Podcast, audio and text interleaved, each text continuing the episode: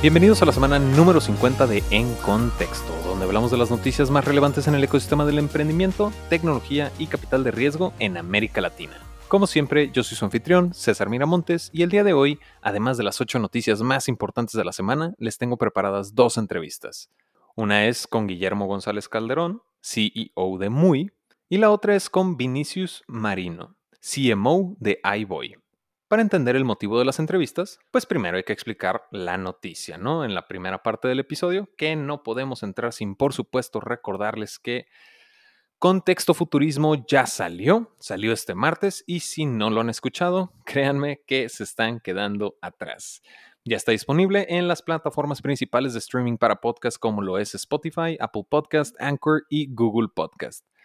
Ahora sí, vamos comenzando con las noticias más relevantes de la semana kits portables y dispensables con tecnología CRISPR. Después de que Uber se va, si realmente los taxistas aprendieron algo de todo este episodio. Curioso enfoque en rentabilidad. Nadie, nadie hubiera pensado en un traductor en tu mismo idioma que es exactamente el target que se tiene que bancarizar. Donde hablamos de las noticias más importantes en el mundo del emprendimiento, tecnología y capital de riesgo en América Latina. Así es, en contexto.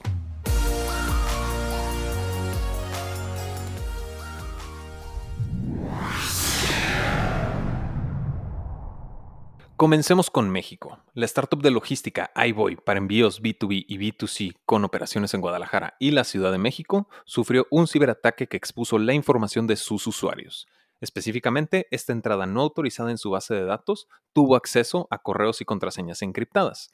Aunque este ciberataque no fue exclusivo para iBoy, ya que fue parte de un ataque masivo a múltiples empresas, precisamente por eso tenemos una entrevista con Vinicius Marino, CMO de iBoy, para clarificar los detalles. Todavía en México, EasyBit fue aceptada en Y Combinator para el batch de verano de este año. Lo curioso es que EasyBit está en la industria de viajes y pues realmente todos sabemos ya cómo le está yendo a esta industria, ¿no? Por el tema del COVID-19. Sin embargo, la apuesta está para un modelo donde las compañías pueden controlar de manera efectiva los recursos que involucran mandar a alguien en un viaje de negocios, los famosos viáticos. Los administradores pueden supervisar los gastos a través del sistema y aprobar o declinar viajes.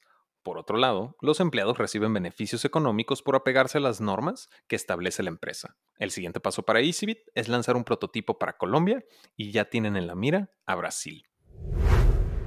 Ahora pasemos a Chile para hablar de Notco. Aunque no se ha confirmado, se especula una inversión de 85 millones de dólares. Esta semana, el fundador y CEO de Notco, Matías Muchnik, mencionó que planean lanzar en dos o tres mercados grandes. En estos está incluido Estados Unidos para el último cuarto del 2020 y Asia, particularmente China y Japón. Entonces cuando hablamos de mercados grandes, eh, estamos hablando de mercados bastante grandes, ¿no? También continúan desarrollando su gama de productos libres de carne, por lo tanto la inversión de 85 millones de dólares no suena tan descabellada y es un poco más creíble para lograr estos objetivos, ¿no? La plataforma chileno-mexicana de entregas de última milla para víveres, Corner Shop, está buscando escalar en Latinoamérica. Y para lograr este propósito, se han aliado con la plataforma de recursos humanos de Perú, Emptor. Midra Archet, directora de cumplimiento y seguridad global de Corner Shop, menciona que con el cambio positivo en las tendencias de los servicios de entrega en demanda de Corner Shop, decidieron crear una plataforma que permita a sus clientes y shoppers sentirse seguros y protegidos. Es momento de mencionar una adquisición en Brasil. Tarpon Investimentos se enfoca en la gestión de fondos de inversión de acciones públicas. También se enfoca en anticipar los hábitos de consumo y la inversión en el futuro de la agroindustria y la alimentación. Este último, de la agroindustria y la alimentación, es importante de recordar porque adquirieron, y es la noticia, la participación mayoritaria en AgriValle, que precisamente que se desarrolla en la industria de agrotech, investigando y desarrollando biofertilizantes para la sostenibilidad del campo. Esta inversión por la participación mayoritaria de las acciones de AgriValle sucedió por un total de 30 millones de dólares.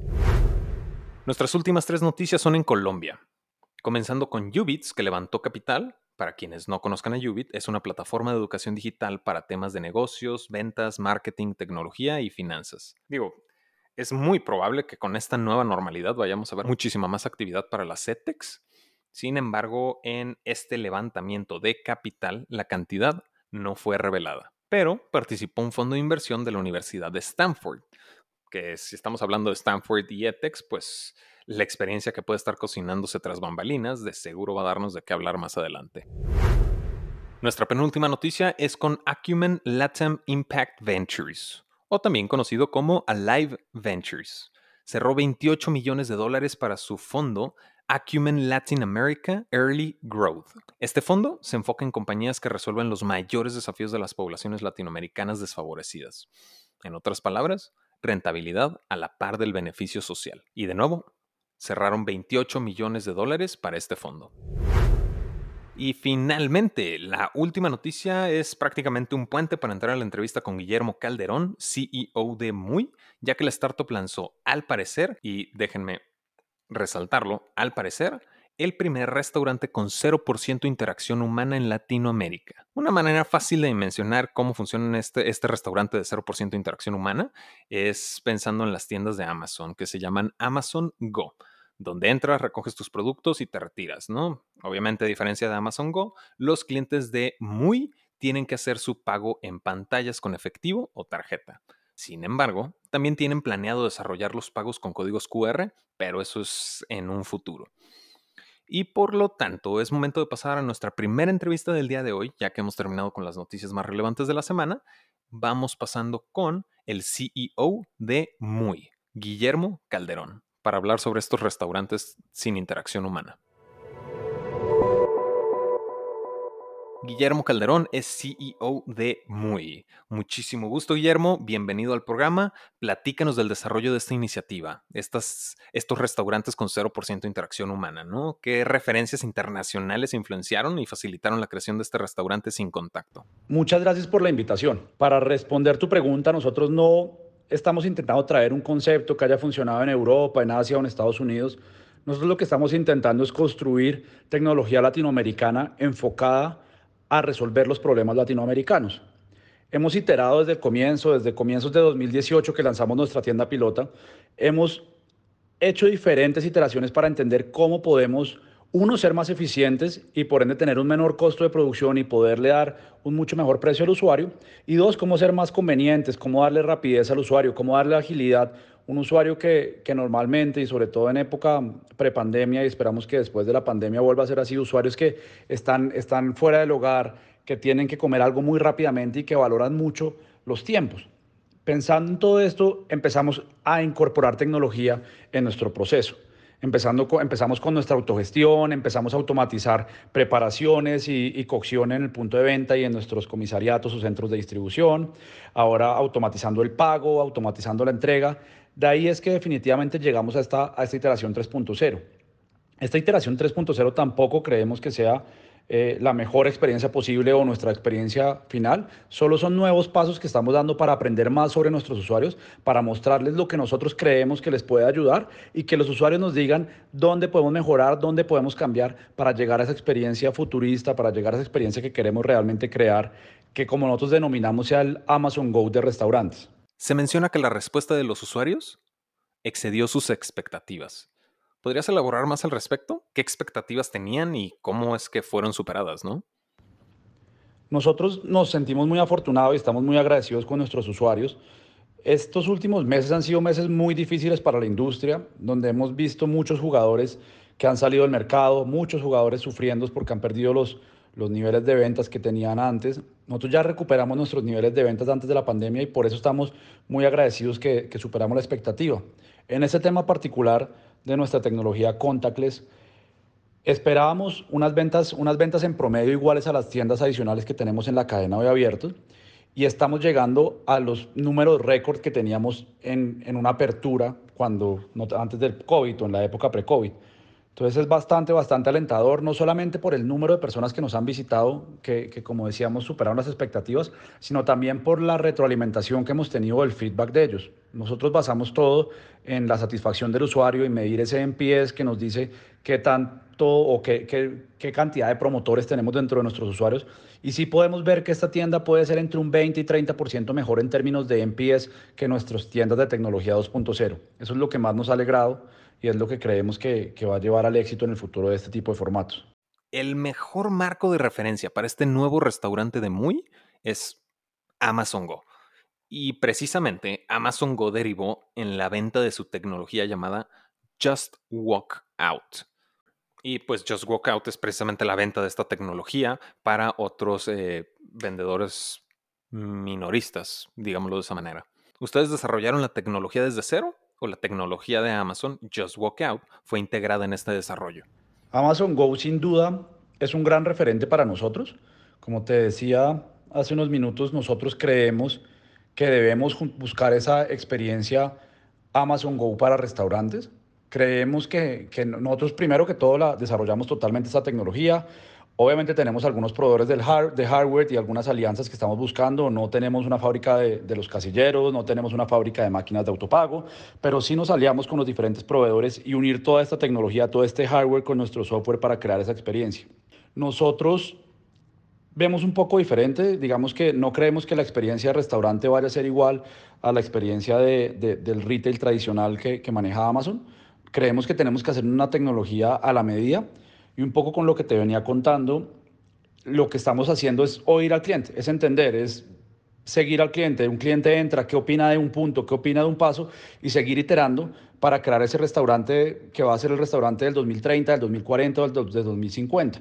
Nadie tiene esa respuesta hoy en día. En muchos países del mundo se han hecho algunos intentos en economías más desarrolladas y, y muchas veces cierran, muchas veces vuelven a iterar no hay esa respuesta de cuál es la experiencia del futuro. Muchas personas alrededor del mundo la estamos creando y nosotros simplemente queremos ser los pioneros en Latinoamérica y queremos entender más, queremos poder satisfacer a nuestros usuarios para llegar a ese restaurante del futuro. Ok. Y tomando en cuenta Just Walk Out, ¿consideran en un futuro la posible vertical de vender esta tecnología para otros comercios?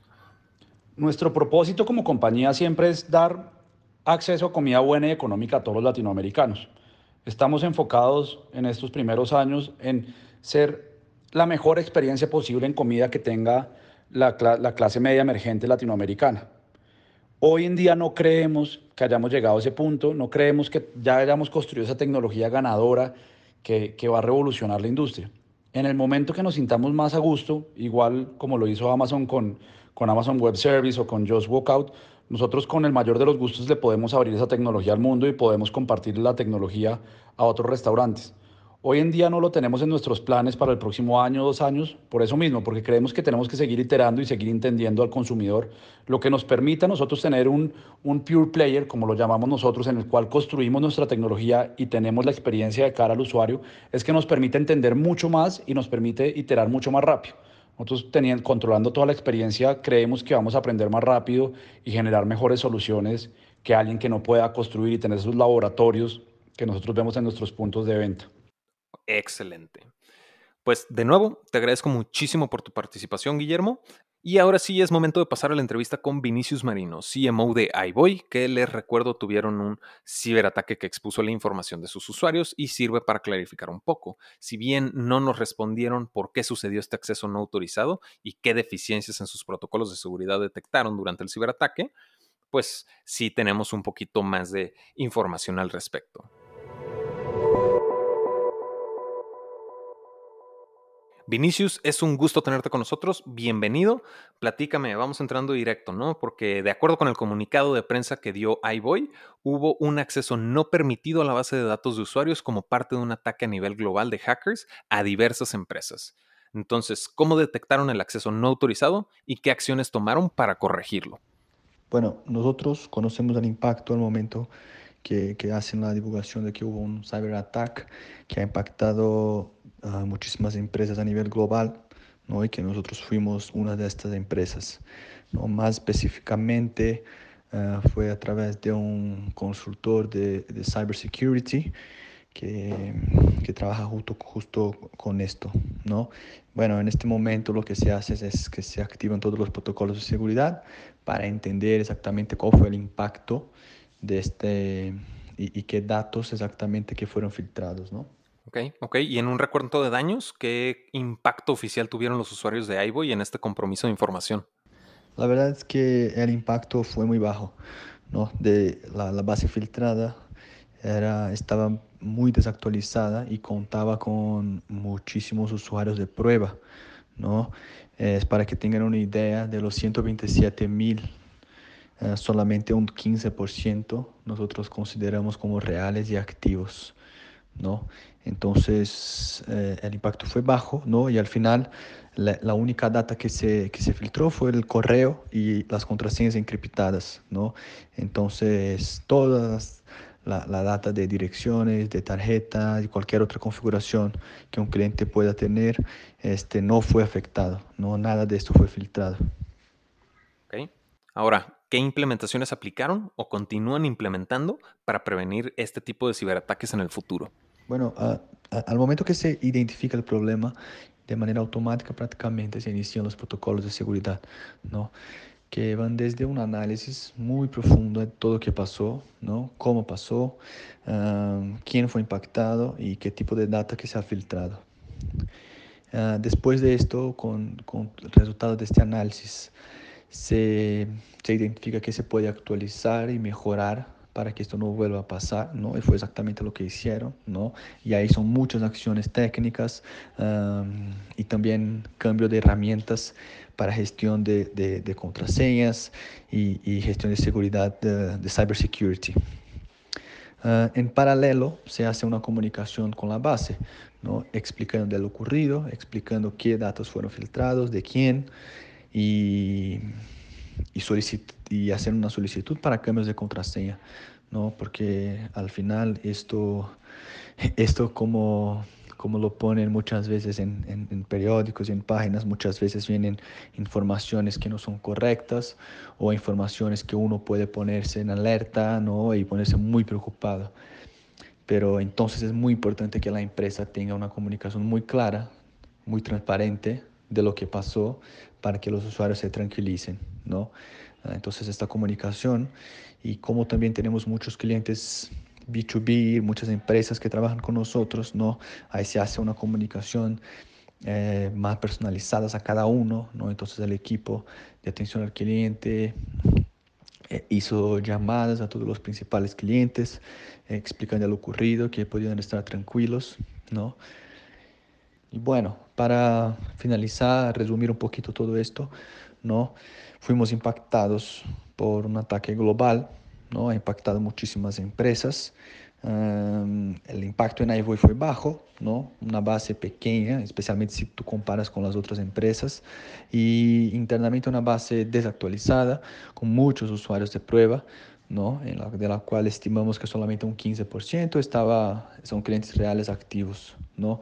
Con todos esos clientes ya se ha solicitado cambios de contraseña, se hizo una comunicación muy clara y transparente explicando lo ocurrido, ¿no? Um, no solamente con estos clientes, de hecho, ¿no? con toda la base se hizo una comunicación para, tener, para dejar todo claro ahí qué ha pasado, para que la gente tenga también la información directamente desde iVoy. ¿no? Uh, y también en la parte de IT se han actualizado todos los protocolos de seguridad, hemos cambiado herramientas de, de gestión de, de, seguridad y contraseñas y, y al final esto estamos en este mundo esto puede pasar. ¿no? Lo importante aquí es que nosotros tomemos la oportunidad para mejorar siempre. Y, y, creo que ahí fue lo que hicimos.